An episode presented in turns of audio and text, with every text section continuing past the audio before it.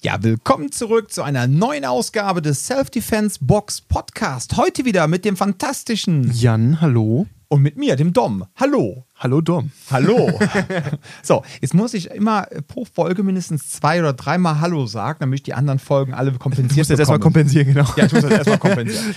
Okay, Eli, pass auf. Heute eine Folge. Ähm, wir haben zwar eigentlich immer vorgenommen, wir wollten kein Quarks und Co. hier machen, aber jetzt kommen wir doch so ein bisschen auf das Thema, weil ich wurde auf das, auf mein, ähm, auf mein Instagram-Karussell angesprochen und zwar dem Täter-Interview. Ja, und da Wie wollten die. Instagram-Karussell. Ich wusste gar nicht, dass das einen Namen hat. Ja, natürlich, im Marketing hat alles einen Namen. Äh, In seiner nee, Psychologie okay. hat doch auch alles. Alles hat überall einen Namen. ja, Namen, genau.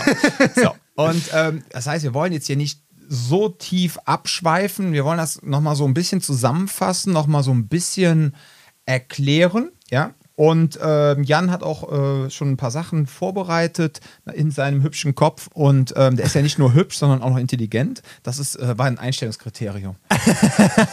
Das und äh, ob ich die super unmenschlichen Bedingungen im Arbeitsvertrag unterschreibe. Nein, Spaß. Was? Der Dom hatte irgendwann mal, das war so ein Running Gag, dass er halt meinte, von wegen so, ja, mit dem Jan darf ich alles machen, der ist Firmen Firmeneigentum, der hat damals seine Menschenrechte weg unterschrieben. Da kann ich mich gar nicht mehr dran erinnern. ja, okay. Also fangen wir einfach damit an. So, es geht im Grunde darum, es geht mit diesem Täterinterview darum zu erklären, wie geht überhaupt ein Täter vor. Man sagt, weil oftmals sieht man so Überwachungsvideos und dann werden die im Internet immer so zurechtgeschnitten. Da haben Jan und ich ja auch schon mal ausführlich drüber berichtet. Da werden die halt einfach so zurechtgeschnitten, dass man meistens nur noch den Übergriff sieht, ja. Aber wenn man jetzt mit einer kleinen Spionagesonde hinter jedem Menschen hinterherfliegen würde, ja, so wie, äh, ja, manche Bücher aus den 80ern das beschrieben haben. Und dann könnte man auf einmal aufgrund des menschlichen Verhaltens erkennen, da passiert jetzt gleich was. Ja, dann sieht man, dass vor jeder Straftat oder vor jeder Gewalttat irgendetwas hervor, äh, vorher passiert ist. So. Und jetzt ist eigentlich die Kunst, durch ein vernünftiges Selbstschutztraining, ja, zu erlernen und diese Punkte dann zu erkennen, um ähm, durch die Handlungsmöglichkeiten, die man dann in dem guten Selbstschutztraining erlernt hat, diese dann abzurufen, um die Gewalttat quasi von mir, ja, äh, die Sache im Keim zu ersticken. Ne? So nach dem Motto, stell mal vor, es ist Krieg, aber keiner geht hin. So. Es geht eben Oder darum nur eine Partei geht hin und die andere Partei ist nicht da bleibt zu Hause. und die bleibt zu Hause. Ja, ja. Also es ist halt generell wichtig zu verstehen, dass das, was wir diese äh, Folge so erzählen werden, dabei geht es darum, ähm, natürlich hat das nie eine hundertprozentige, es wird immer zutreffen, äh, Garantie, wie auch immer. Sondern es Kein geht darum, Dogmatismus. Genau, sondern es geht darum, dass wir ähm, versuchen, euch so ein bisschen darzustellen, ähm, auch in unterschiedlichen Formen von gewaltvollen Übergriffen, ähm, was haben gewaltvolle Übergriffe oftmals als gemeinsame Nenner. Also gerade in einem ähm, Prozess von ähm, ein potenzielles Opfer wurde ausgewählt, bis hin zu ein gewaltsamer Übergriff findet statt. Was passiert dazwischen? Was haben auch in unterschiedlichen Kontexten und wenn es unterschiedliche Täter sind, eventuell diese Täter gemein und welcher Prozess läuft da eigentlich ab und wie könnt ihr mit diesem Prozess irgendwie interagieren? Was könnt ihr dazu beitragen, dass das Ganze für euch relativ glimpflich ausgeht? Das heißt, es geht eher darum, dass wir jetzt heute so ein bisschen auf äh, Verallgemeinerung natürlich eingehen, aber es geht eher so ein bisschen um Konzepte und es geht darum, so ein allgemeines Verständnis dafür aufzubauen. Wir können das immer wieder mit ein paar praktischen Beispielen anreichern, aber es geht jetzt eben um so ein, so ein gesamtes Verständnis und Überblick über die gesamte Thematik. Ja, absolut. Und ähm, wir wollen, das kann natürlich auch wieder alles kein richtiges Training ersetzen, aber wir wollen einfach erstmal so ein bisschen dieses Ding immer, ja, die Personen, die sagen, Selbstverteidigung, Deeskalation oder Kommunikation im Gewaltmanagement funktioniert nicht, ja.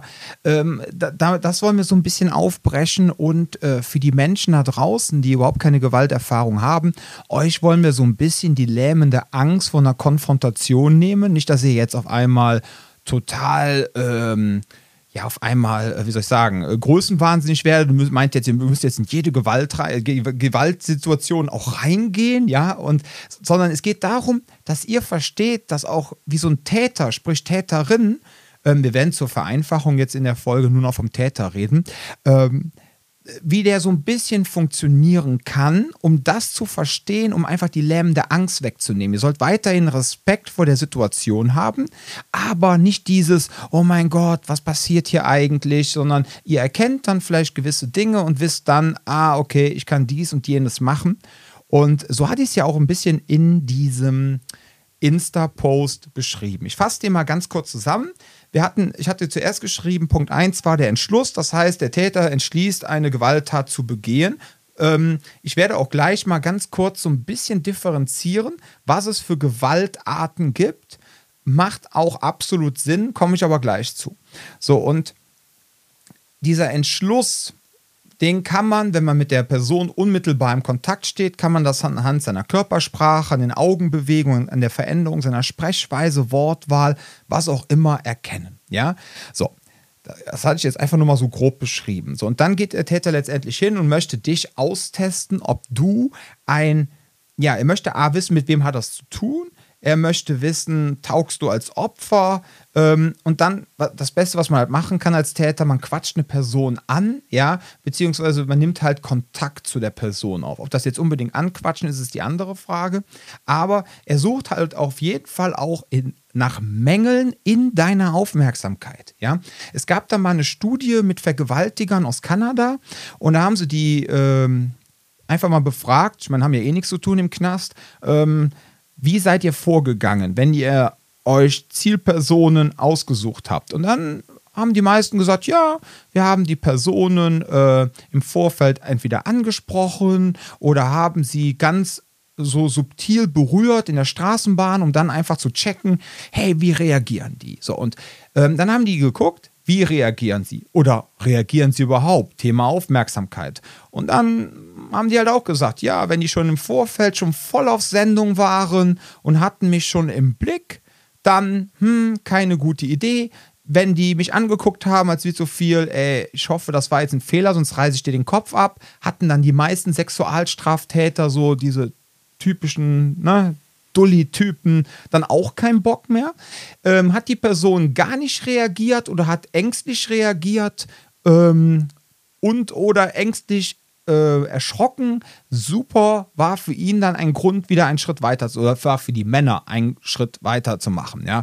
Ähm, Wobei, ob das jetzt Männer sind, das müssen wir mal dahingestellt lassen. Also diese Schwachmaten. So, und der Punkt war der, äh, was sie zum Beispiel auch gesagt haben, was man als Frau machen kann, wo sie komplett die Finger von lassen. Es waren drei Dinge, drei Dinge. Also wir reden jetzt von kanadischen Straftätern.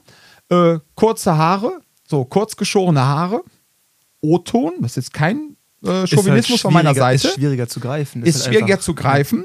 Ein Regenschirm und oder ein Schäferhund, beziehungsweise ein Hund dabei, der ein gewisses Potenzial hat oder zumindest laut ist, haben die auch keinen Bock drauf. Mhm. Also auf gut Deutsch, Haare ab, wie äh, Synod O'Connor, ja, Nothing Compare singen, äh, einen schönen Selbstverteidigungsregenschirm und einen deutschen Schäferhund dabei. Und da willst du so. jetzt das Dom-Siegel draufgeben auf das Gesamtpaket, das vertreiben wir genau, jetzt auch so auf der CTG-Website. Genau. genau. Du kannst auch Haare, ja.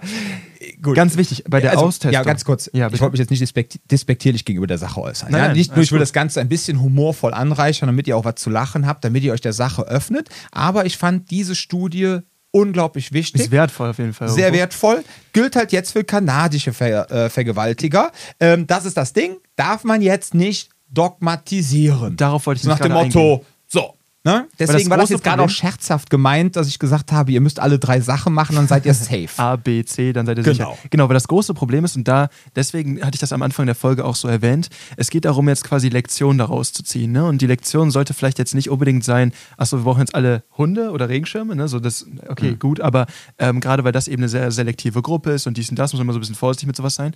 Aber worauf man achten sollte, ist, dass, was dabei hängen bleibt, ist, ähm, dass potenzielle Straftäter, gerade in dem sexuellen äh, Dominanzgehabe, genauso gut aber auch für, wenn man im Club angepöbelt wird oder auf der St oder wo, wo, auch immer. Das ist nämlich für alle Beteiligten da ein relevanter Punkt, weil das ist wieder etwas, was irgendwie universal ist, dass äh, potenzielle Straftäter ihre Opfer, und ich sage be äh, bewusst Opfer, äh, austesten, weil ähm, gerade bei, wir werden gleich noch auf unterschiedliche Formen von Gewalt eingehen, aber generell ist es so, egal wer diese Gewalt ausübt und egal zu welchem Zweck, ähm, man möchte seltenst einen wirklichen Gegner haben. Es gibt wenige Ausnahmen davon, da werden wir später darauf eingehen. Aber es geht eigentlich normalerweise bei Gewaltstraftätern nicht dadurch, äh, nicht darum, äh, sich zu duellieren oder sowas. Es geht darum, jemanden zu haben, der äh, kein Gegner ist, sondern als Opfer taugt. Das heißt, dabei geht es um diese, in ganzen Austestungsphase. Es geht dabei darum, festzustellen, habe ich jemanden, der mir was entgegenzusetzen hat, oder habe ich jemanden, der ein würdiges Opfer für mich darstellt. Mhm. Ja.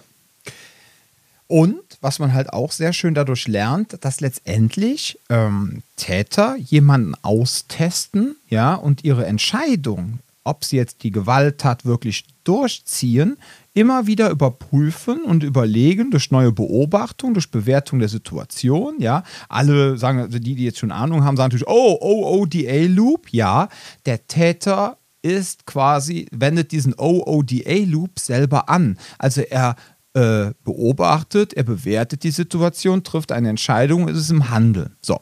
Und das Gemeine ist halt nur, der Täter ist einem von dem Zeitlichen immer einen Schritt zuvor, weil er sich ja schon im Handeln befindet und ihr müsst erstmal erkennen, dass er im Handeln ist und dass er was Böses vorhat. Das ist das Gemeine. Er hat also quasi ähm, dann einen kleinen zeitlichen Vorsprung. Ne? Aber nichtsdestotrotz, und das ist halt auch das, was ich in meinem, ähm, in meinem Karussell geschrieben habe, aufgrund der Tatsache, dass der Täter sich, ich sage jetzt mal, auch nicht direkt zu hundertprozentig sicher ist, je nachdem, welche Form von Gewalt wir jetzt reden, aber in den meisten Fällen nicht, sich nicht wirklich so sicher ist, kann er jetzt wirklich sein Ding durchziehen, ja, und ich glaube sogar, diese Unsicherheit äh, bezieht sich eigentlich fast auf alles außer das Thema Mord, aber da kommen wir gleich zu.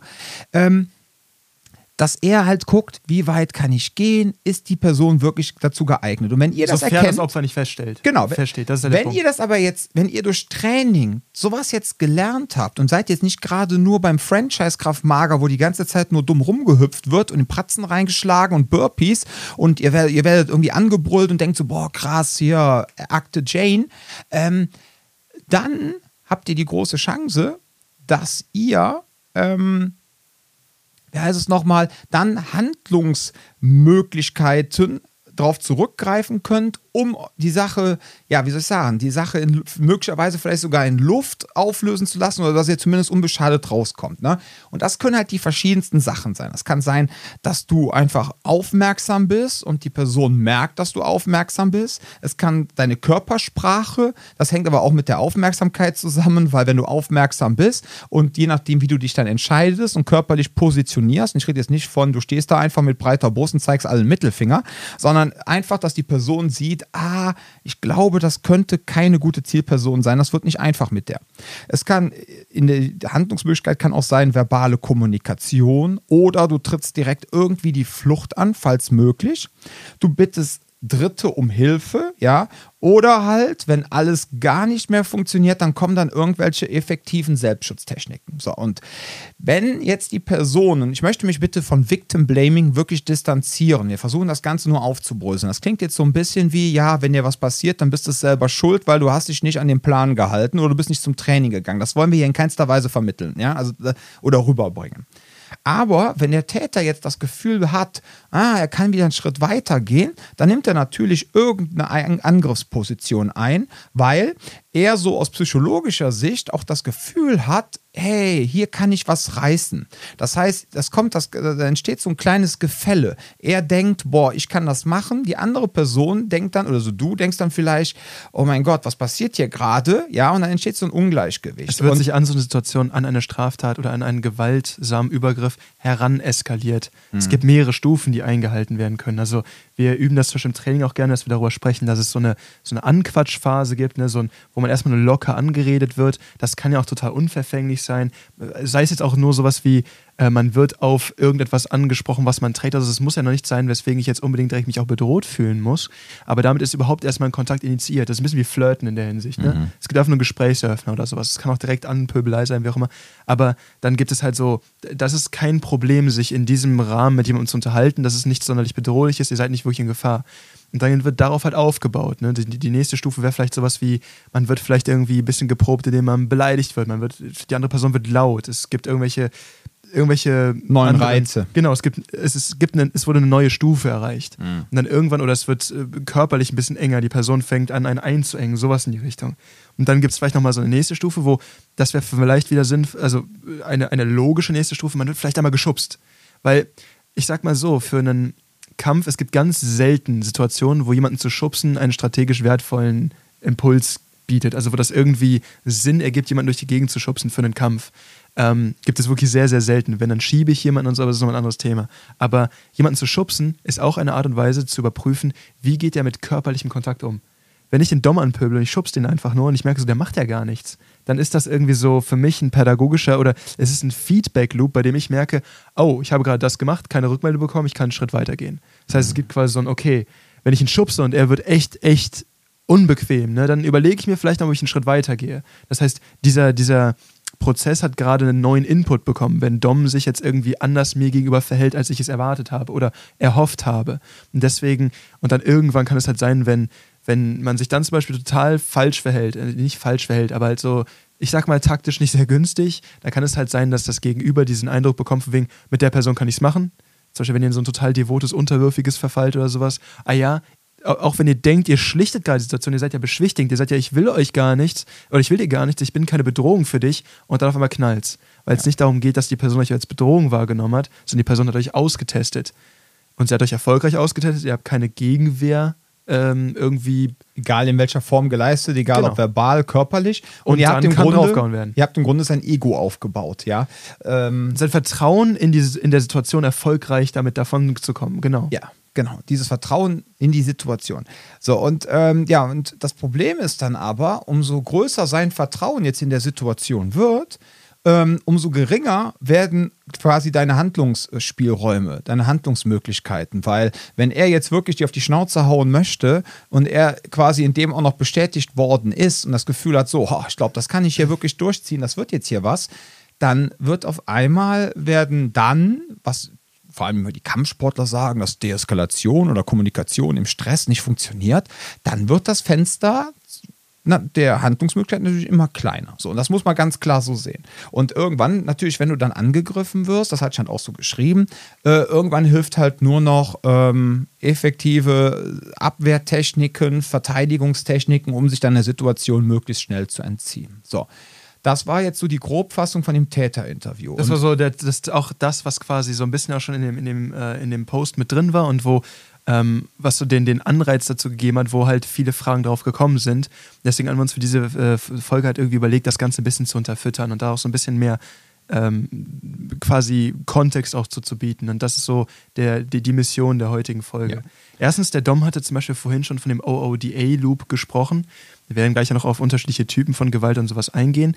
Aber vielleicht einfach, um in Kontext zu setzen, warum, also wie wir eigentlich an diese Punkte kommen. Diese, warum, warum passiert jetzt das, das, das, das, das? Habt ihr euch schon so oft geballert? Das ist ein reiner Erfahrungswert. Ähm, es gibt auch Erfahrungswerte, äh, Werte. das, das ist nicht das, worauf wir uns hier aber beziehen, sondern es geht dabei darum, ähm, man guckt sich da ähm, Modelle aus der allgemeinen Psychologie oder aus, ähm, von gewissen Ausbildern in gewissen Kontexten an und versucht dann daraus abzuleiten, okay, welche sinnvollen Konzepte kann man daraus ziehen, um ähm, sowas wie ein Täterinterview aufzubauen. Und äh, ein ein Modell davon, was der, oder ein, ein Beispielmodell, was Dom vorhin angesprochen hat, ist der sogenannte OODA-Loop. OODA steht für Observe, Orient, Decide and Act. Also quasi ähm, wahrnehmen, bewerten, entscheiden und dann handeln. Das ist von äh, John Boyd entwickelt worden. Ähm, ich glaube, ernst, erstmals erschien das Ganze wie äh, um die 2000er-Wende rum, ich glaube 2002 irgendwo. Ähm, und das war, glaube ich, ein Ausbilder für Kampfflieger, wenn ich Ja. mich recht entsinne. Ja, ne? ja. Das Ganze beruht eigentlich, also das ist ein etwas gerade auf dieses, ähm, auf diese Tätigkeit, sage ich mal, zugespitzte ähm, Modifizierung eines Modells, das ein bisschen älter ist. Äh, Das Originalmodell, was dahinter steht, nennt sich das Rubicon-Modell, das ist, das ist aus den 80ern. Und die Idee dabei ist quasi äh, nicht unbedingt auf Kampfhandlungen, sondern generell auf Entscheidungsfindungsprozesse. Also zwischen ich sammle Informationen zu ich handle in irgendeiner Form. Dazwischen zu beschreiben, wie läuft eigentlich dieser, dieser Prozess ab. Und die Idee dabei ist halt, ähm, ich habe eine gewisse Datenmenge, die mir vorliegt. Das heißt, gerade wenn es jetzt um ein Täterinterview geht, das heißt um ein, wie wägt ein Täter ein potenzielles Ziel eigentlich ab, dann habe ich vielleicht jemanden, der gerade einfach mir folgende Signale sendet. Ich sehe jemanden, der A, alleine ist zum Beispiel. Das ist eine Information, mit der kann ich arbeiten. Ich sehe, dass diese Person vielleicht, ähm, was, was wäre noch so ein Beispiel? Äh, ist es vielleicht so, dass die Person Kopfhörer aufhat oder so, deswegen auch noch unaufmerksam ist? Also es gibt so gewisse Sachen, die, ähm, die jemanden vielleicht auch einfach ähm, als ein, ein, ein, ein ziemlich brauchbares Ziel präsentieren. Viele Sachen wie auch Körperhaltung, sowas, es spielt alles damit rein. Viele äh, nonverbale Cues, die jemand aussendet. Ähm, es gibt viele Sachen, an denen man, ähm, ich sag mal, so eine, so eine hey, äh, ich bin ein super potenzielles Opfer, Signale ausstrahlen kann. Ähm, das Ding ist halt, wir haben einen Täter, der grundsätzlich schon die Idee im Kopf hat, eine, eine gewisse Form der, es, es ist egal, was genau das Ziel der Geschichte ist. Da werden wir später darauf eingehen, mhm. warum oder welche Typen von Gewalt eigentlich relevant sein können für diese Art der Abwägung. Aber es ist jetzt eigentlich egal, warum. Wir gehen jetzt von einem Täter aus, der vor allem jemanden möchte, der nicht viel Widerstand leistet. Und gerade bei sowas ist, der, der, der Täter hat quasi seinen Entschluss gefasst, dass er sich an jemandem in dieser Form vergehen möchte. An wem genau eben noch nicht. Deswegen läuft dieser Evaluationsprozess ab. Das heißt, es werden erstmal gewisse, gewisse ähm, Signale aufgenommen und verarbeitet. Ne? So diese Dinge, die ich vorhin zum Beispiel angesprochen habe. Alleine, vielleicht leichter als ich oder äh, kleiner als ich, irgendwas, was mir das Gefühl gibt, ich kann das hier gerade geil abwickeln. Ähm, dann gibt es so diese, diesen Moment der Intentionsbildung, von wegen so, okay, diese, diese Information habe ich gerade irgendwie aufgenommen, potenzielles Ziel. Jetzt geht es darum, okay, ich möchte jetzt irgendwie gucken, was, was kann ich damit anfangen. Und ähm, dann gibt es so einen Moment, wo es dann von der Abwägung, mache ich das, mache ich nicht, in die aktive, konkrete Planungsphase geht. Das heißt, jetzt ist der Moment vorbei, wo ich überlege, ist das so, sondern ich plane jetzt, wie will ich gerade vorgehen. Also nicht mehr mache ich es, also ob, genau, sondern, sondern wie mache ich es. Es wird genau. konkreter. Und das ist ja auch das, du darfst sofort weitermachen, das ist ja mhm. das, was ich eben meinte mit, irgendwann wird es schwieriger, mit den eigenen Handlungsoptionen aus der Nummer rauszukommen, weil der andere immer entschlossener wird. Genau, genau, genau. Ja. genau. Und das, äh, das Wichtige ist, ähm, wir, wir sind jetzt von der einen in die nächste Phase übergesprungen. Das heißt, die Handlung steht eigentlich kurz bevor. Es ist so, das ist jetzt diese, diese Planungsphase ist so, ja, die Entscheidung ist schon gefallen, es wird passieren. Aber ähm, es ist noch nicht ganz konkret, wie genau. Und das ist jetzt eine Phase, wo ähm, wo schon getestet wird, wo geguckt wird, weil es geht genau dabei jetzt darum, den, den Prozess des Wie mache ich es irgendwie weiter anzureichern, beziehungsweise ähm, man kann in diesem Prozess des Wies immer noch was reintreiben. Das heißt, wenn ich schon aus irgendeinem Grund das Signal gesendet habe, ich bin vielleicht ein potenzielles Ziel und es gerade schon in der konkreten Planungsphase ist, da geht es dabei darum, diesen Prozess zu unterbrechen, weil jeder dieser unterschiedlichen Stages hat immer quasi so eine Art Feedback Loop. Also es geht immer darum, ich probiere was, ich bekomme Feedback, ich passe meine, äh, meine, meine, meine Handlungsstrategie etwas an.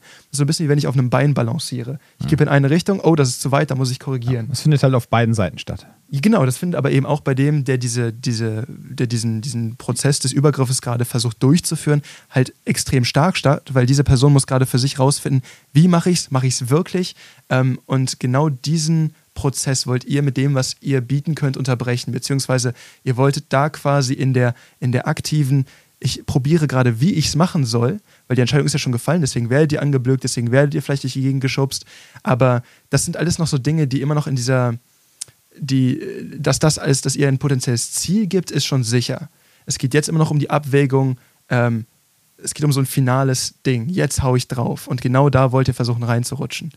Und ähm, im Endeffekt geht es dann darum, quasi die Person einfach vom Handeln abzuhalten. Das ist so die Idee dabei. Das heißt, entweder wenn ihr, wenn die Person, die euch gegenübersteht, noch im Abwägungsprozess drin ist, ihr werdet ein bisschen durch die Gegend geschubst, äh, die Person sagt euch irgendwas, da könnt ihr super geil äh, noch einsetzen und dann geht es sogar nicht mal nur um, äh, man muss sich jetzt hier ballern, man muss jetzt was weiß ich was, sondern die Person ist sich noch nicht sicher genug, sie sammelt immer noch Informationen. Wenn ihr dann einen gewissen Impuls setzt, kann es sein, dass dieser gesamte Prozess einfach unterbrochen wird. Wenn die Person schon in der aktiven Planung ist, dann müsst ihr euch schon dann, dann muss das Signal, was ihr sendet, sehr, sehr stark sein. Dom hatte da mal dieses geile Beispiel gebracht von dieser Gruppe von Jugendlichen, die diesen älteren Mann zusammen. Nee, ich weiß gar nicht wen. Nee, die, die Gruppe von Jugendlichen, die auch einen Jugendlichen zusammengetreten haben. Und war dann dieser Typ, dieser Nachbar, der aussah wie der äh, Typ aus hier Bay, äh, Breaking Bad. Yeah. Ja, Walter White quasi. Genau. So vom, nee, damit ihr eine Vorstellung habt. Ja, ne? also der Nachbar sah aus wie Walter White. Ja. White? Hieß er White? Walter, Walter White. Ja, genau. Oder Heisenberg, hat er sich ja die ganze Zeit selber genannt. Ich weiß What nicht. Say my name. Ich habe nur die ersten drei äh, Folgen äh, krampfhaft hinbekommen und dachte nur so, was ist das? Boah, da kriegen wir bestimmt einen kleinen Shitstorm für, du. Ja. aber im Endeffekt ist es so, ähm, dass das Beispiel, von dem Dom, ich weiß gar nicht mehr welcher, aber in irgendeiner Folge schon mal gesprochen hat, war halt, dass dieser Mann quasi in den Prozess des, die, die, diese Jugendlichen tretenden vierten, fünften, wie auch immer, Jugendlichen zusammen, reinkam, einem von denen einfach wirklich übel den Kopf abgerissen hat und alle anderen waren so in ihrer Ausführung quasi gestört. Das heißt, es war ja kein Abwägungsprozess mehr. Ja. Es wurde ja nicht geguckt. Ja. Der, der, der, Jugendliche wurde ja nicht mehr durch die Gegend geschubst. Und dann hat er gesagt, so, wurde unterbrochen. Genau, ne? es war so, es ging nicht mehr um die Abwägung, sondern es war schon, okay, wir machen das gerade und dann ist so ein extremer Impuls da reinbekommen, dass die Handlung unterbrochen wurde. Weil jeder dieser einzelnen Schritte zwischen Abwägung, konkreter Planung und Handlung hat immer wieder Feedback-Loops, die eine Anpassung bedeuten. Mhm. Und gerade wenn da halt dann irgendwie der dicke Macker reinkommt, einmal reinschießt, kann es halt bedeuten, okay, ups, äh, müssen wir uns nochmal überlegen. Erstmal Rückzug, weil wir wissen gerade nicht, was wir machen, weil dann kommst du wieder in eine Phase davor, es fällt immer wieder zurück, dann sind wir wieder in der Abwägungsplanungsphase, obwohl wir gerade schon im Handeln waren. Also diese drei Dinge muss man verstehen. Es geht immer um diese drei Prinzipien. Und immer dazwischen hängt halt diese Bewertungsfunktion. Und das zieht sich durch jeder dieser Sachen durch. Und deswegen alles, was in diesem, in diesem ähm, Täterinterview relevant ist, ist, sind Elemente, ihr müsst ab, abschätzen können, wo sind wir eigentlich gerade in diesem Prozess. Und dann darauf angepasst lernt ihr in dem Training hier gewisse Strategien, mit denen ihr das aufbrechen könnt. Mhm. Egal, wo ihr an diesem Prozess gerade dranhängt. Ja. Und was da halt einfach wichtig ist, um zu erkennen ähm, und um halt dann die Handlungsmöglichkeiten der, ich nenne sie, nenne sie jetzt mal verteidigenden Personen zu erweitern, die Kompetenzen, ist es halt sinnvoll, einem Menschen, der Selbstverteidigungstraining bei, äh, also ein Teil eines Selbstverteidigungstrainings ist, ihm beizubringen, ähm, was zum Beispiel halt die zwei Arten der Gewalt sind, also einmal soziale Gewalt und einmal asoziale Gewalt. Jetzt sagt natürlich, sagt ihr da draußen natürlich, ey, Dom, äh, Gewalt ist immer asozial, aber die Wissenschaft an sich differenziert ja gerne. Ne? Und ähm, also fangen wir einfach mal an, Thema soziale Gewalt. In der sozialen Gewalt geht es nämlich in erster Linie darum, dass äh, gesellschaftliche Beziehungen zwischen den Beteiligten ähm, beeinflusst werden. Ja?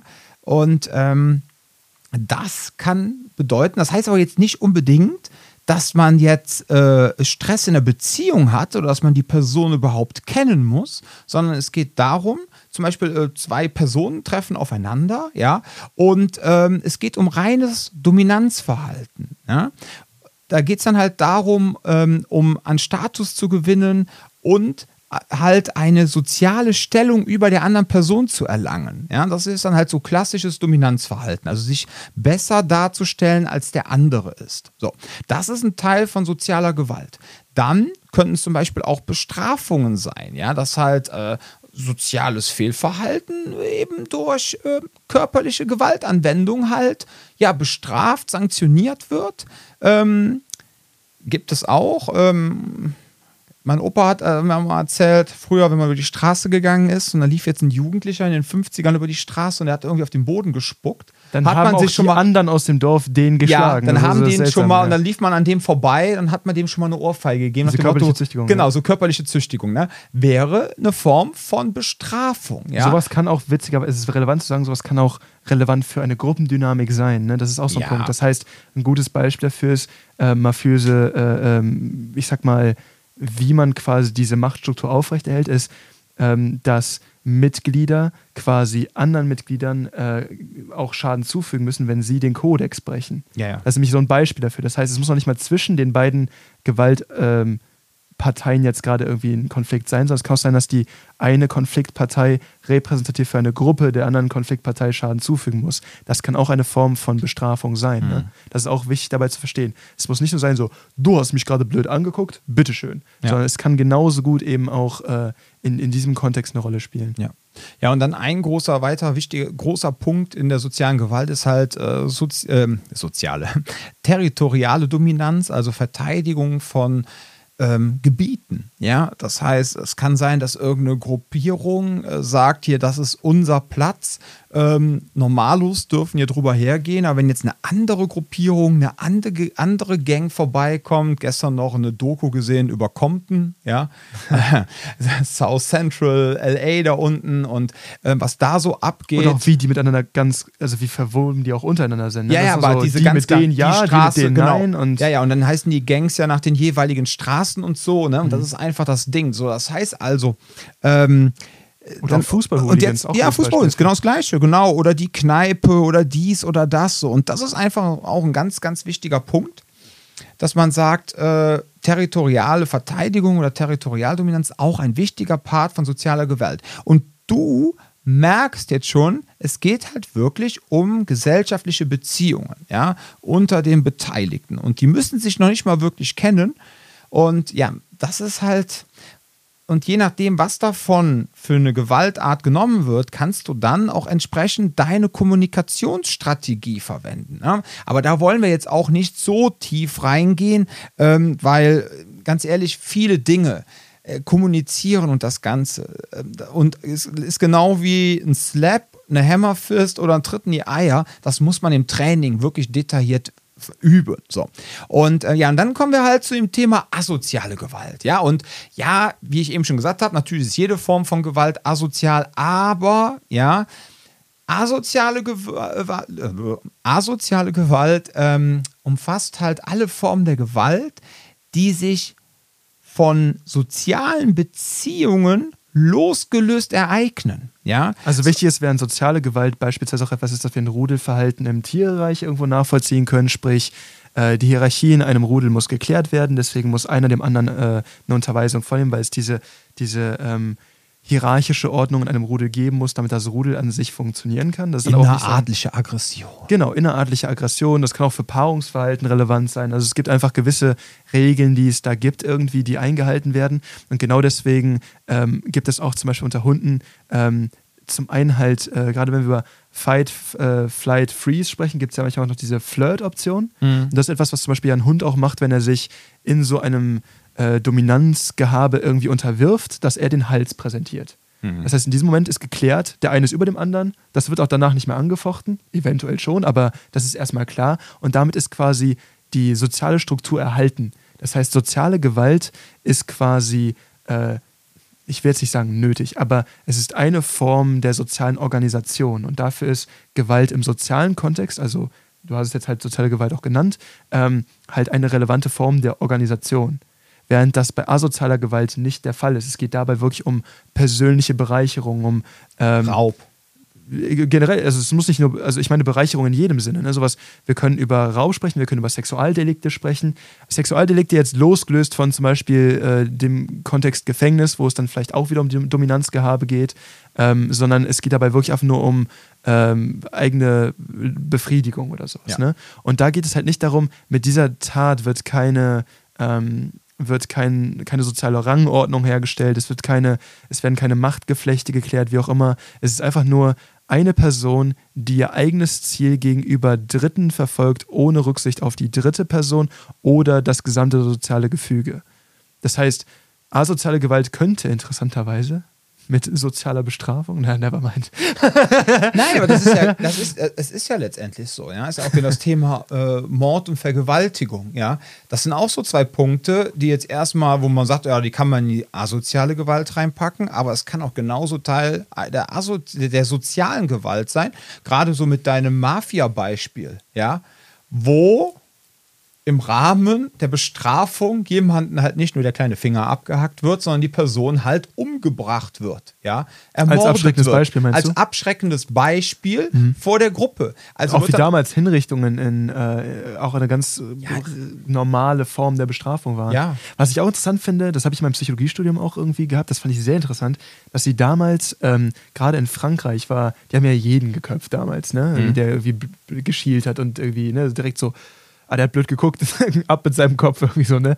Und das Interessante fand ich, dass die damals auch die Todesstrafe äh, für Taschendiebe ähm, eingeführt haben, weil es halt damals ein ziemlich großes Problem war mit der, ähm, mit der durchaus armen Bevölkerung, selbst in den Städten.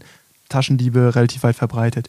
Interessant ist, dass dann Gruppen von Taschendieben in der, also quasi, die haben die Leute ja öffentlich hingerichtet, dann durch die Mengen gezogen sind und den Leuten bei der Hinrichtung von einem ihrer Genossen quasi weiter das Geld aus der Tasche gezogen haben. So viel zum Thema Abschreckung von Todesstrafe.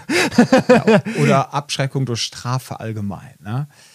Kann ich wollte, funktionieren. Ich wollte da gerade schon wieder ausholen und wegen, äh, ja, ja, ich habe schon gemerkt, weißt du, wie weißt du wie geholt das, nee, hast. aber weißt du, wie Ja. das, wie das, wie das ähm, Folterverbot eigentlich im Endeffekt entstanden ist? Nein. Ich glaube, das war damals, ich glaube, das war ursprünglich Montesquieu, der diese Idee eingeführt hatte.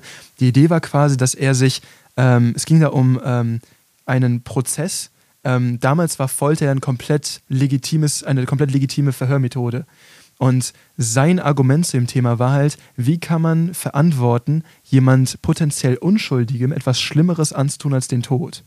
Und somit ist das quasi, weil es gibt ja immer diese Mehr von wegen so, ja, das ist einfach abgeschafft worden, weil es ja eh nicht so richtig effizient, weil unter Folter sagt ja eh jeder, was er hören will, kommt halt nur auf die Machtverhältnisse an. Wenn du jemanden brauchst, der dir sagt, was, also gerade Mittelalter, ne, im Zweifelsfall du willst, dass der sagt, ja, er ist ein Ketzer und bekennt sich zu was weiß ich was, ab mit seinem Kopf, so weit, so gut, ne, aber später halt, wenn es wirklich um ähm, Unterteilen einer äh, geordneten Gesellschaft dann um, um zum Beispiel Rechtsstreit geht, ist halt Folter ein absolut schwachsinniges Instrument auch. Ja. Aber ursprünglich kommt es von Montesquieu, der meinte, ey, äh, jemandem was Schlimmes anzutun als den Tod ist doch irgendwie unfair, wenn wir noch nicht mal wissen, ob er wirklich schuldig ist. Ja. Da kommt das her.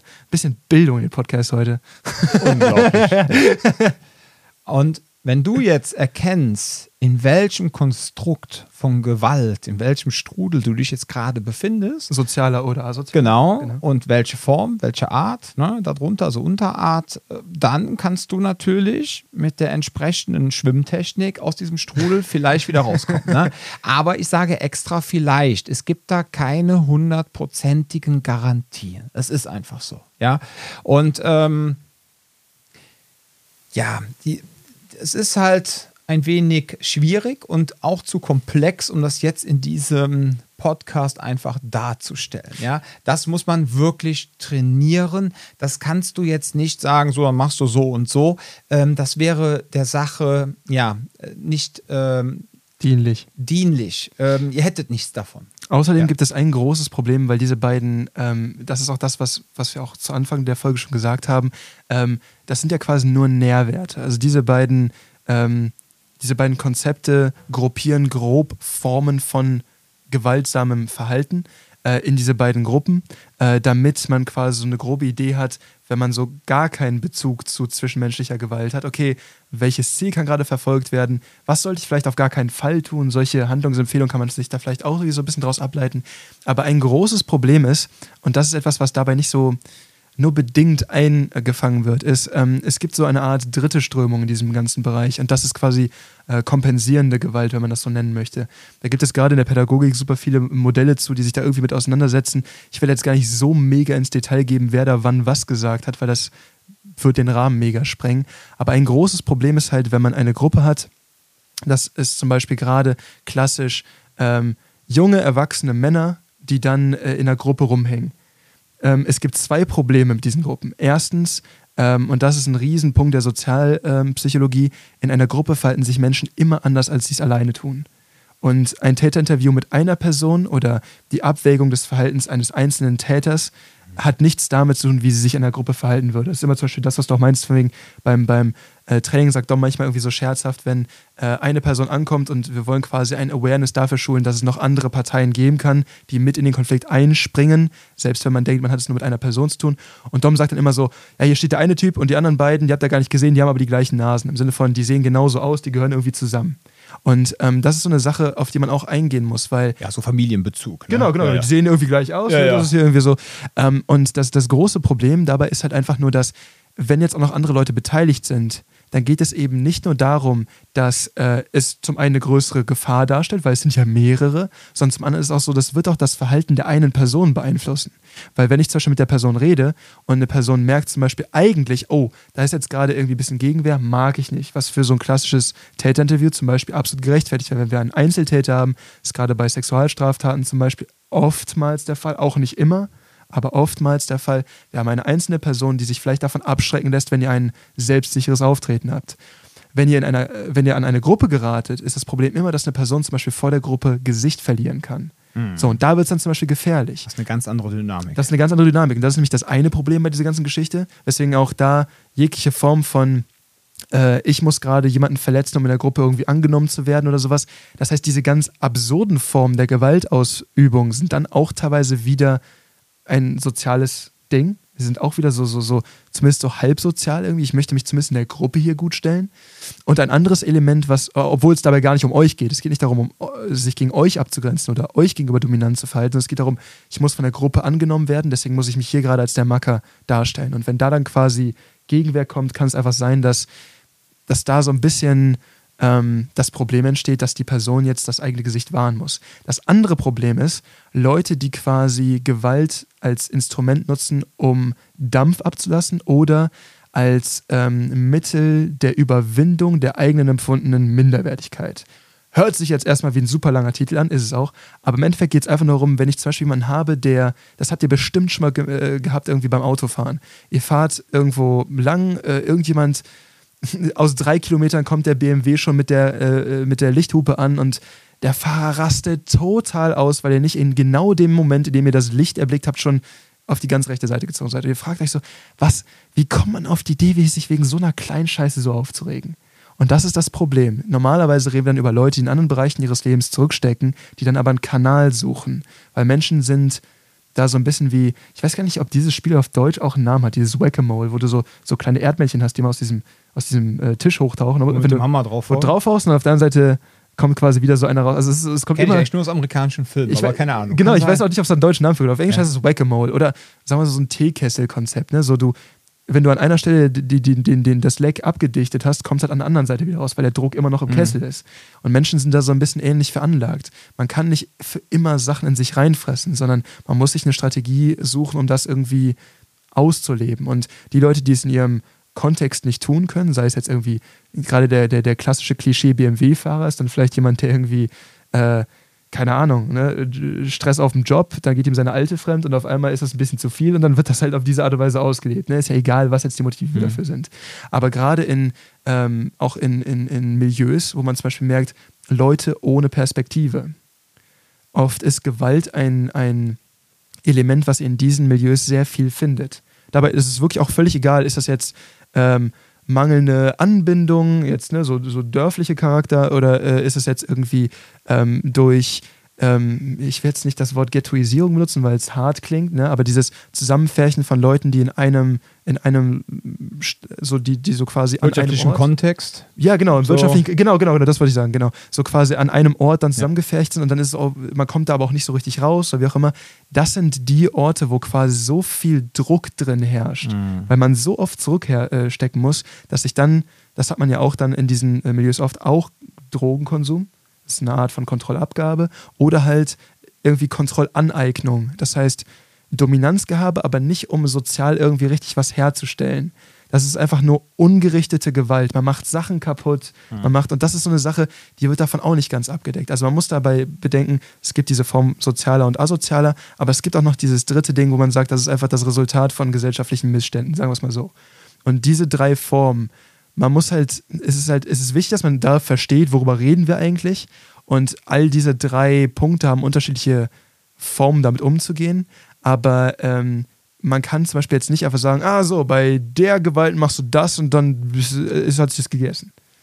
Bist du wirklich der Meinung, dass es eine dritte Form gibt oder dass eigentlich nur das, was du gerade beschrieben hast, so ein äh, Fundament sein kann, dass es letztendlich zu sozialer oder asozialer Gewalt kommt? Dass das quasi eine Art Fundament ist. Dass es eigentlich gar keine dritte Form ist. Ich fand deine Ausführung sehr schön und würde das auch komplett unterstreichen. Aber ob man da jetzt einen dritten Part aufmachen muss, weiß ich nicht. Ich würde eher sagen, das ist ein Fundament, eine Ursache, wie es letztendlich dazu kommt. Wie so ein Katalysator, meinst Ja, wie so ein quasi? Katalysator, genau. Wie jetzt gerade deine Personen. Ne? Ich, mag, ich find, mag immer dieses sozial schwach nicht. Ich finde es immer gemein. Ich finde es voll schwer, das Ja, ich finde find ne? das immer, ja, ja, du, du, hast ja diese, diese Begrifflichkeit, hörst du überall in jeder Talkshow. Da Mhm. wird von sozial schwachen Menschen gesprochen. Ähm, ich finde das aber, diesen, diese Begrifflichkeit total gemein, weil ähm, ich muss ganz ehrlich sagen, in meiner Zeit im Jobcenter, da waren so viele liebe, netten Kunden, die äh, waren nicht sozial schwach, die hatten einfach nur äh, wirtschaftliche Probleme. Wirtschaftlich, ja. So, die waren sozial top. Das ja? ist auch eigentlich bekennend für die deutsche Ja. Mentalität zu dem Thema, dass das unter sozialer Schwäche zusammengefasst Richtig, wird. das ne? ist aber total gemein. Also ich mag das in keinster eigentlich. Weise. Und dann noch ganz kurz, was hast du gegen BMW-Fahrer? Ach, ich Du gerade so der klassische Digga, BMW-Fahrer. ich fahre selber BMW. Motorrad und nicht Auto, aber Okay, nee, ich meine, das das ist doch das typische Klischee. Also mittlerweile sind es auch, glaube ich, eher die Audi-Fahrer, obwohl die mir jetzt... Ach, komm jetzt hör auf mit deinem Alter. Gut, dass die anderen ja drei jetzt auch nochmal genannt hast. Ja. Okay. Ja, aber du hast recht, du hast recht. Man könnte Ja. genauso gut sagen, Es ist ein Fundament. Es, es ist das Fundament, ähm, weil auch dieses Zerstören und dieses Druckablassen, das würde man, könnte man vielleicht auch so unter asozialer Gewalt zusammenpacken. Vielleicht, vielleicht das, das ist ein guter Punkt, dass das vielleicht so das, das, das, das ist, was unter all dem drunter liegt Ja. und wenn schon genug Druck im Aber Kessel ganz ist. ehrlich, aber mit den Jungs mit dem Druck im Kessel, ja, die dann keine wirkliche Orientierung haben, ja, und die dann äh, nachher äh, irgendjemanden suchen, der ihnen Halt gibt und äh, dann laufen sie entweder mit dem erhobenen rechten Arm rum oder äh, lernen dann auf einmal, äh, was weiß ich, äh, irgendwelche Nagelbomben zu bauen, ja, weil sie in irgendeinem religiösen Schwachsinn verfallen sind. Aber das sind ja dann alles nur Ideologien, die dann aber diese, diese Personen so aufnehmen. So, und jetzt hast du irgendwie eine Gruppierung, ja, was weiß ich, hier irgendwelche Skinheads etc. So, und dann bist du ja wieder in diesem Ding Territorialverteidigung, ja. Mhm, dann stehen die irgendwo ja. auf dem Marktplatz und dann kommen ein paar Personen vorbei, die äh, jetzt nicht unbedingt in deren Weltbild passen und dann heißt es auf einmal, Gruppe A gegen Gruppe B, den hauen wir jetzt aufs Maul, weil die die. scheiß Punkt, Punkt, Punkt haben hier nichts verloren, die sollen wieder zurück in ihre Höhlen. Ne? Ja, so. ja. Und dann hast du ja, also ich glaube schon, dass das eher so, eine, so ein Grund ist, ein Auslöser, eine Ursache, ein Fundament, ja. Also du sagst einfach, das, das liegt quasi unter all diesen äh, Aspekten drunter. Ein Grund, Und warum hast, jemand das, warum jemand, recht, weil ne? selbst dieses, äh, ich fühle mich dir gegenüber vielleicht irgendwie aufgrund von meiner Prägung irgendwie vielleicht irgendwie unterlegen und muss Mhm. das kompensieren, ist ja dann trotzdem wieder Dominanzgehabe. Richtig. Das heißt, du verdienst Ja. total viel mehr Geld als ich zum Beispiel und das ist in meiner Welt vielleicht irgendwie ein Problem. Ich fühle mich irgendwie dann davon quasi eingeengt, dass das äh, ein Sachverhalt ist, den ich nachvollziehen kann. Und dann muss ich zum Beispiel, indem ich dir einfach aufs Maul haue, gerade mal wieder unsere, äh, unseren Status quo Genau, wiederherstellen. meine Der- eigene Unpässlichkeit kompensieren. also dich in, dein, in, dein, in deine Schranken weisen. ja, ja, genau. ja, du hast recht, du hast recht. Doch, ist ein guter Punkt. Ja, was wichtig ist noch, ähm, damit ihr jetzt nicht komplett ohne ähm, ja, irgendwelche Handlungsmöglichkeiten rausgeht oder beziehungsweise vielleicht noch ein paar praktische Beispiele habt, um auch nochmal das Thema Gewaltarten mit dem Thema ähm, ähm, Täterinterview nochmal gerade zusammenzufassen. Ne? Ähm, das Interessante ist halt, ähm, wie die Personen letztendlich vorgehen, ähm, wenn sie dann in den jeweiligen Gewaltarten drin hängen. Ja. So, das heißt also, ähm, wenn jemand jetzt zum Beispiel eine Frau vergewaltigen möchte, ja, ein, ein Typ sieht eine Frau in der Bar, baggert sie an, ja, dann geht der ganz anders vor, als wenn der Typ jetzt in der Kneipe einem anderen Typen auf die Fresse hauen möchte. Ja? Das heißt, um sein Ziel zu verfolgen, wendet er andere Strategien an. Ja.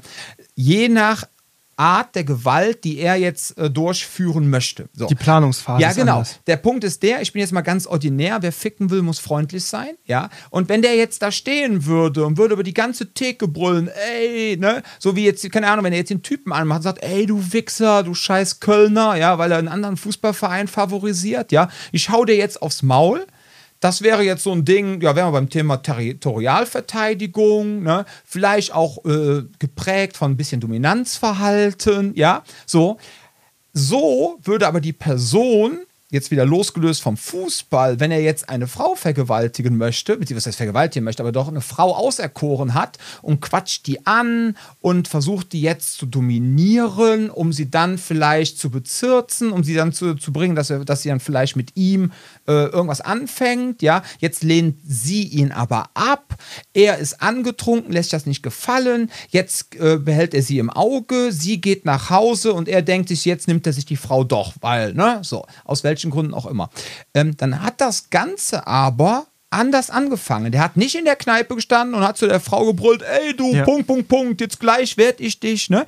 Nee, Die Abwägung hat genauso stattgefunden, aber es wirkt Ja. erstmal an der Aber Oberfläche er anders. wendet, also der Täter geht anders vor. Das- Obwohl, denkst du nicht, dass an dem Punkt, während ich jetzt dich anpöbel in der Bar, ne, da Ja. ist meine Intention jetzt gerade, aus irgendeinem verkappten Grund habe ich gerade Bock drauf, mir mit dir gegenüber. äh, Ja, du willst irgendwas kompensieren. Genau. Genau. So, wenn ich jetzt gerade aber dich noch anquatsche und vielleicht darauf hoffe, also du bist jetzt das nette Mädel an der Kneipe äh, oder an der, an der Theke und ich quatsche dich gerade in, dem, in der Hoffnung an, dass das vielleicht auch so funktioniert, ist die Handlung, die ich gerade vornehme, noch eine andere, als wenn ich sage, am Ende des Tages packe ich die ein, egal was passiert Natürlich. Wenn ich gerade noch mit dir quatschen, so, hey, ne, so. Weil der Punkt ist, und das ist ein Ding, wo du mich drauf gebracht hast in dem Video, was du mir letztens gezeigt hast. Ja. Da werden wir auch bestimmt noch im Kalender drauf eingehen. Ja, ja, auf jeden Fall. Aber ähm, es gibt da ein sehr, sehr, sehr geiles Video, um zu zeigen, wie kalkuliert und abgeschätzt sowas ist. Wo zwei Mädels, ne, eine dreht so ein, also quasi mit ihrer Selfie-Kamera, filmt sie sich und ihre Freundin auf einem Festival. Mhm. Und stehen da so und die so, hey, wir sind da und da. Und, und du siehst im Hintergrund, wie quasi jemand an denen vorbeigeht und ohne sie anzugucken, quasi ein Roofie in ihr Glas fallen lässt, also äh, Betäubungsmittel. Mhm. Und das ist keine Sache von, er hat sie bequatscht und hat sich dann, äh, ne, sondern das ist auch eine man muss auch dabei bedenken, vielleicht macht er das bei 20 Frauen an dem Tag und guckt einfach nur, wen er abgreifen kann. Und das ist eben auch so eine Sache, die gefährlich bei dieser ganzen, weil, weil, weil sexuelle Dominanz oder sexuelle äh, Nötigung hat so ein, ein breites Spektrum oder Vergewaltigung generell, weil ähm, die eine äh, Seite davon ist auch so unter, man kann ja auch sozialen Druck ausnutzen, um jemanden dazu zu bringen, mit sich zu schlafen. Das wäre nämlich so, das, wo die meisten Leute teilweise sogar sagen, das ist gar keine Vergewaltigung. Ich bin so, uh, sowas zu sagen ist gefährlich. Ne? Sowas auch äh, Vergewaltigung in Beziehungen passt auch in dieses Konzept mit rein. Teilweise auch, wie du auch vorhin gesagt hast, auch als Dominanzelement, äh, aber teilweise auch einfach nur zur Befriedigung. Und das reicht dann über das, was Dom gerade beschrieben hat, dieses, okay, die sieht so und so aus, passt in mein Beuteschema, ich versuch's mal, klappt nicht, ich pack die trotzdem ein. Bis hin zu, man sitzt die ganze Nacht in einem Gebüsch, wartet, bis irgendjemand vorbeikommt und krallt sich die Person. Und das ist halt der, das Problem dabei, dieses Spektrum ist so breit und da auch Handlungsempfehlungen auszusprechen. Ich habe es mehrfach auch während des Trainings gehabt, dass dann einzelne Trainierende äh, zu mir hinkamen und da meinten so, hey, ähm, ich hätte ganz gerne für genau, also ja, machen wir doch heute mal Ja, für jede Fallkonstellation hätte ich gerne eine Lösung. Das wird einfach schwer. eine Lösung für Genau. alle. Ja. Und deswegen war das jetzt gerade von mir, dieses Beispiel einfach aus der Hüfte geschossen Ja, und genau. einfach ein Beispiel für äh, männliche Territorialdominanz, ja, Mhm. oder Dominanzverhalten allgemein, ja, und das Ding Sexualdominanz, ich möchte mit der Frau irgendwas anfangen. Ansonsten muss man natürlich, ja, viel mit Prinzipien arbeiten, ne, und Viel davon ist auch Prävention. Das Ja, ist so ein, so ein Ding, wo man einfach verstehen muss, was kann man tun, um überhaupt erst verhindern, in so eine Situation reinzukommen. Ja, auch. Aber ähm, wir beschäftigen uns natürlich auch sehr stark damit, wenn ihr schon auserkoren worden seid, aus irgendeinem Grund. Und das kann ja auch einfach nur sein, ihr habt einen scheiß Tag und schlurft ein bisschen durch die Gegend. Ja. Und dann, weil irgendwie trifft der Blitz immer dieselbe Stelle, auf einmal äh, haben wir das Problem, äh, ihr habt eine, eine, eine gewisse Ausstrahlung gehabt und auf einmal seid ihr auf dem Schirm von irgendjemandem. Und dann eben zu sagen, okay, diese, diese, diese ganze Abwägungsgeschichte, irgendwie wurdet ihr schon ausgesucht und jetzt geht es darum, wo sind wir gerade, was können wir dann tun? Und das ist ein Ding, mit dem wir uns hier im Training natürlich auch auseinandersetzen müssen. Ähm, die Art und Weise, wie rede ich mit jemandem? Äh, also im Sinne von, was kann ich sagen? Nicht jetzt konkrete Sachen, aber nach welchem Prinzip? Ähm, wie verhalte ich mich in Relation zu dieser Person? Was sollte ich auf gar keinen Fall tun? Und viel davon ist auch Negativbeispiele, ne? Dass man viel damit arbeitet, wegen so, das und das, davon solltet ihr die Finger lassen. Versucht euch in diese grobe Richtung zu orientieren. Aber im Endeffekt ist es eine Sache, das muss, das muss irgendwann einfach flüssig kommen. Das kann man einfach nur im Endeffekt einstudieren, sage ich mal. Das ist eine Sache, genauso wie man äh, im Bodenkampf drillt, irgendwie äh, in gewisse Positionen zu kommen, muss man so ein bisschen drillen, dass man da einfach ein bisschen äh, so aus der Hüfte schießen kann. Ja. Ja, ein ähm, mal wieder ein sehr interessantes Thema. Ne? Äh, ich ich, ich glaube, ich könnte jetzt immer weitermachen, aber ich glaube, wir müssen an der Stelle mal aufhören. Wir sind jetzt hier bei 55 Minuten und äh, ich glaube, es reicht. Ich finde auch, Ja. das ist so, äh, ich finde, wir haben gut doch Ja. dieses Thema abgedeckt. Also diese, diese ganze so, so Täterdynamik, da Ja. können wir halt auch lange drüber sprechen. Wäre jetzt eigentlich ein schönes Intro gewesen für ein Seminar und jetzt würden wir anfangen mit praktischen Beispielen, ne? mit Arbeiten. Ja, ja. Das wäre Ich war auch total positiv davon, also nicht überrascht, aber so, ich habe nicht damit gerechnet, dass ich irgendwie das erste Mal, als ich bei dir äh, ein Seminar, ich habe irgendwann, als ich angefangen habe hier zu arbeiten, habe ich mein Basic-Seminar hier besucht, weil du meinst so, komm da mal hin, einfach damit du weißt, wie wir es hier machen, damit du einen Überblick bekommst.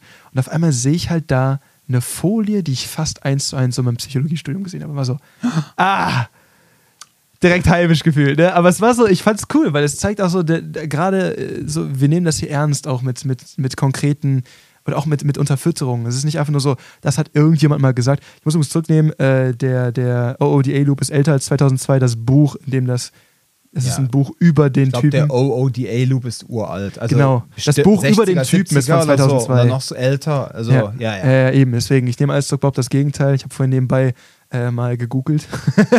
nee, aber äh, solche Dinge. Auf da, Englisch oder Deutsch?